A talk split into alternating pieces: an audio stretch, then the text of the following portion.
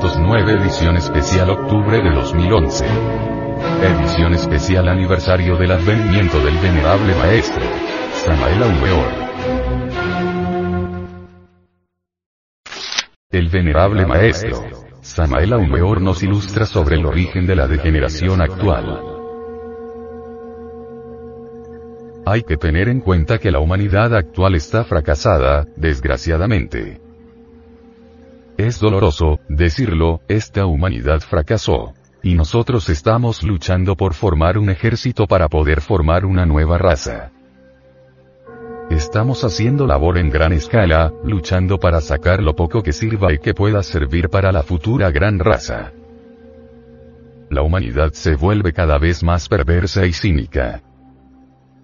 Esta humanidad llegó a un cinismo espantoso.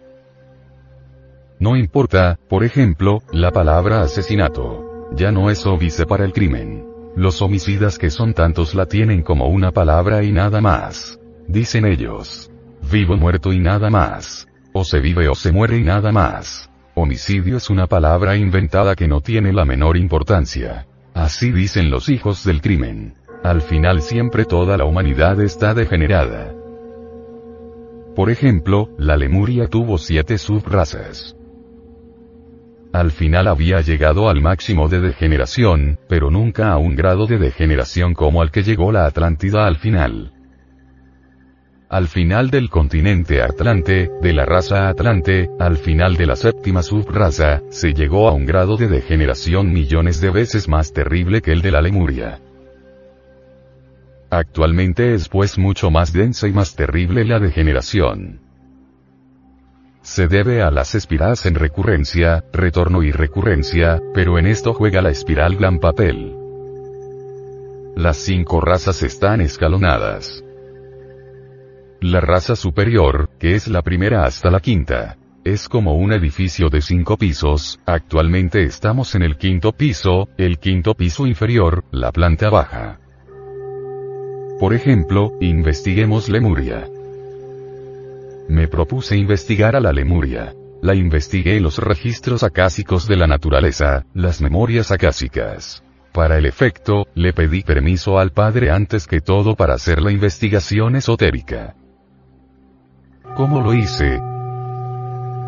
Conseguí sacar, mediante las invocaciones tántricas a la Lemuria de dentro de sus archivos acásicos, sacar, dijéramos, sus memorias, o para hablar en un lenguaje más esoterista diríamos las cintas teleoginoras. Son vivientes películas de lo real, de lo que ha acaecido, tal como están escritas en las tablillas de la casa, de acuerdo con los legoninismos de Asiata Shema. Surgió la Lemuria pues ante el centro del Sasrara y tuve la buena visita de un grupo de lemures. Hombres todos, de 4 y 5 metros de estatura, revestidos con sus típicas vestiduras folclóricas lemúricas, sus mantos y sus extraños sombreros metálicos, etc. Tomaron asiento así como ustedes lo tomaron. Entonces hablé al principal de ellos con el propósito de investigar las cuestiones relacionadas con el sexo. ¿Cuál es el jefe, de todos ustedes, el jefe de esta familia? Uno de ellos tomó la palabra. Soy yo. Está bien. ¿Cómo realizaban ustedes el acto sexual en la Lemuria? ¿Cómo se reproducían ustedes en su época? Entre paréntesis. Estaba hablando yo con los habitantes de la séptima subraza, con los degenerados. Nosotros nos uníamos sexualmente hombre y mujer para la reproducción, realizábamos la conexión del lingam yoni normalmente. Ustedes derramaban el vaso de Hermes. Sí lo derramábamos para poder crear hijos. Pero solamente realizábamos la unión sexual exclusivamente cuando queríamos crear un hijo, y nada más. Nunca por el placer siempre cuando queríamos crear, y lo hacíamos con entera veneración y profundo respeto. No derramábamos el esperma sagrado jamás fuera del vaso sagrado. Entonces, continúa diciendo. Pero no se da cuenta usted que eso de derramar el vaso de Hermes es un pecado. Bueno, nosotros lo hacíamos con entero respeto.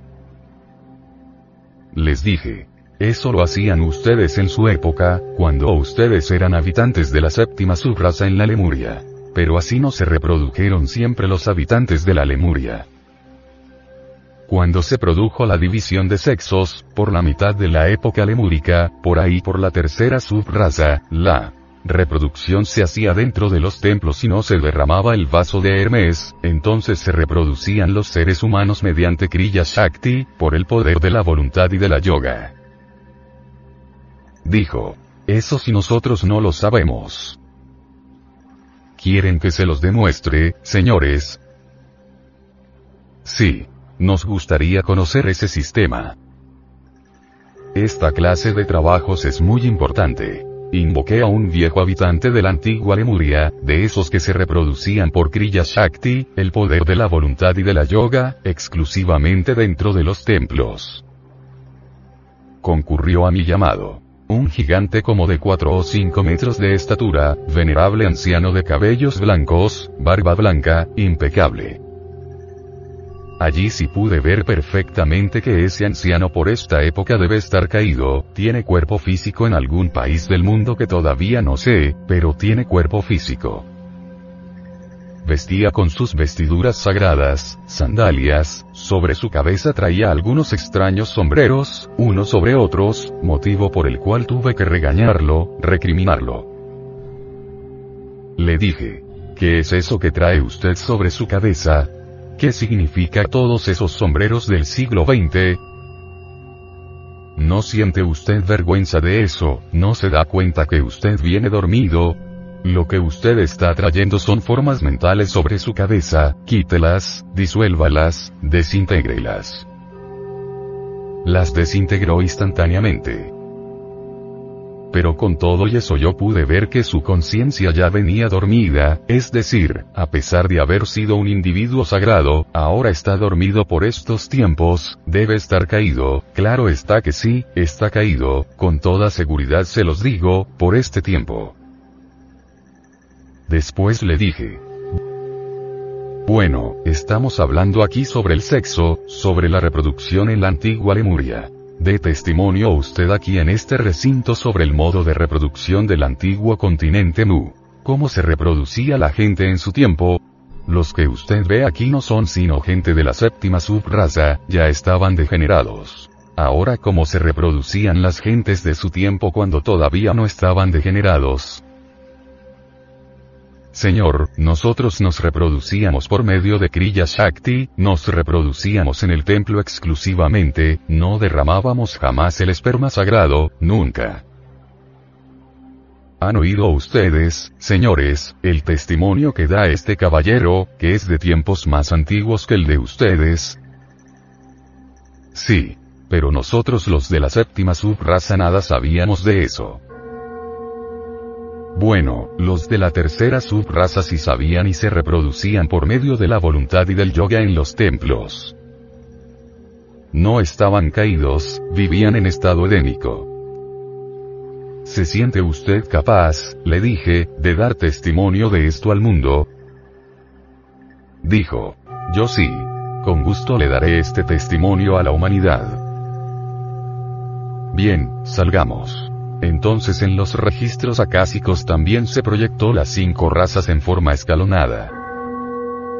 Obviamente hubo necesidad de apelar a un simbolismo para representar este edificio de logos del universo, como decir un edificio de cinco pisos, cada uno de esos pisos corresponde naturalmente a una raza. Hay cinco razas. En el quinto piso inferior ya pudimos ver a las gentes de esta época vestidas con sus trajes tan horribles que cargamos qué tan feos nos vemos los unos a los otros. Sentí un gran dolor. Me despedí de aquel viejo anciano. Solamente lamenté que tuviera también su conciencia dormida, un lemur dormido. Obviamente se encuentra caído en estos tiempos, es claro. De manera que vean ustedes los otros. A pesar de estar ya degenerados, nunca llegaron a la degeneración en que estamos nosotros por lo menos se unieron sexualmente únicamente cuando querían crear un hijo, y si cometían el crimen de derramar el vaso de Hermes, que esa era su degeneración, a lo menos sabían que el sexo era sagrado, y asumían dijéramos una actitud dignificante. Y esa era su degeneración, esa era la época en que ya estaban degenerados. ¿Qué dijéramos nosotros de nuestra época, de esta en que estamos viviendo, a dónde hemos llegado? No se conocieron homosexuales ni lesbianas en la época de la degeneración lemúrica. Nadie hubiera cometido el crimen del homosexualismo o del lesbianismo y, sin embargo, ya estaban degenerados. Fueron destruidos por el fuego y el agua. Ahora, ¿qué diremos de nuestra época?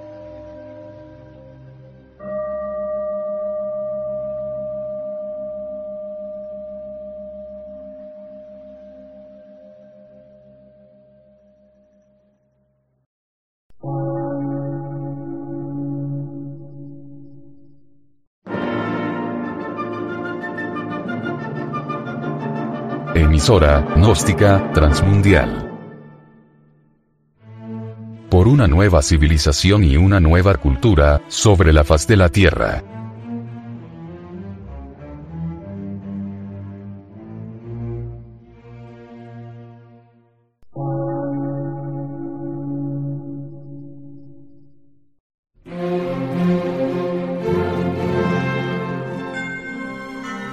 De radiodifusión.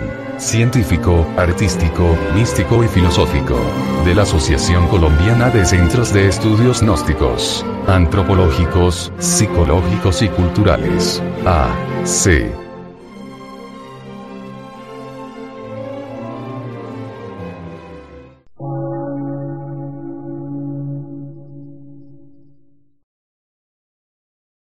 Lectura en movimiento. Difusión sin fronteras.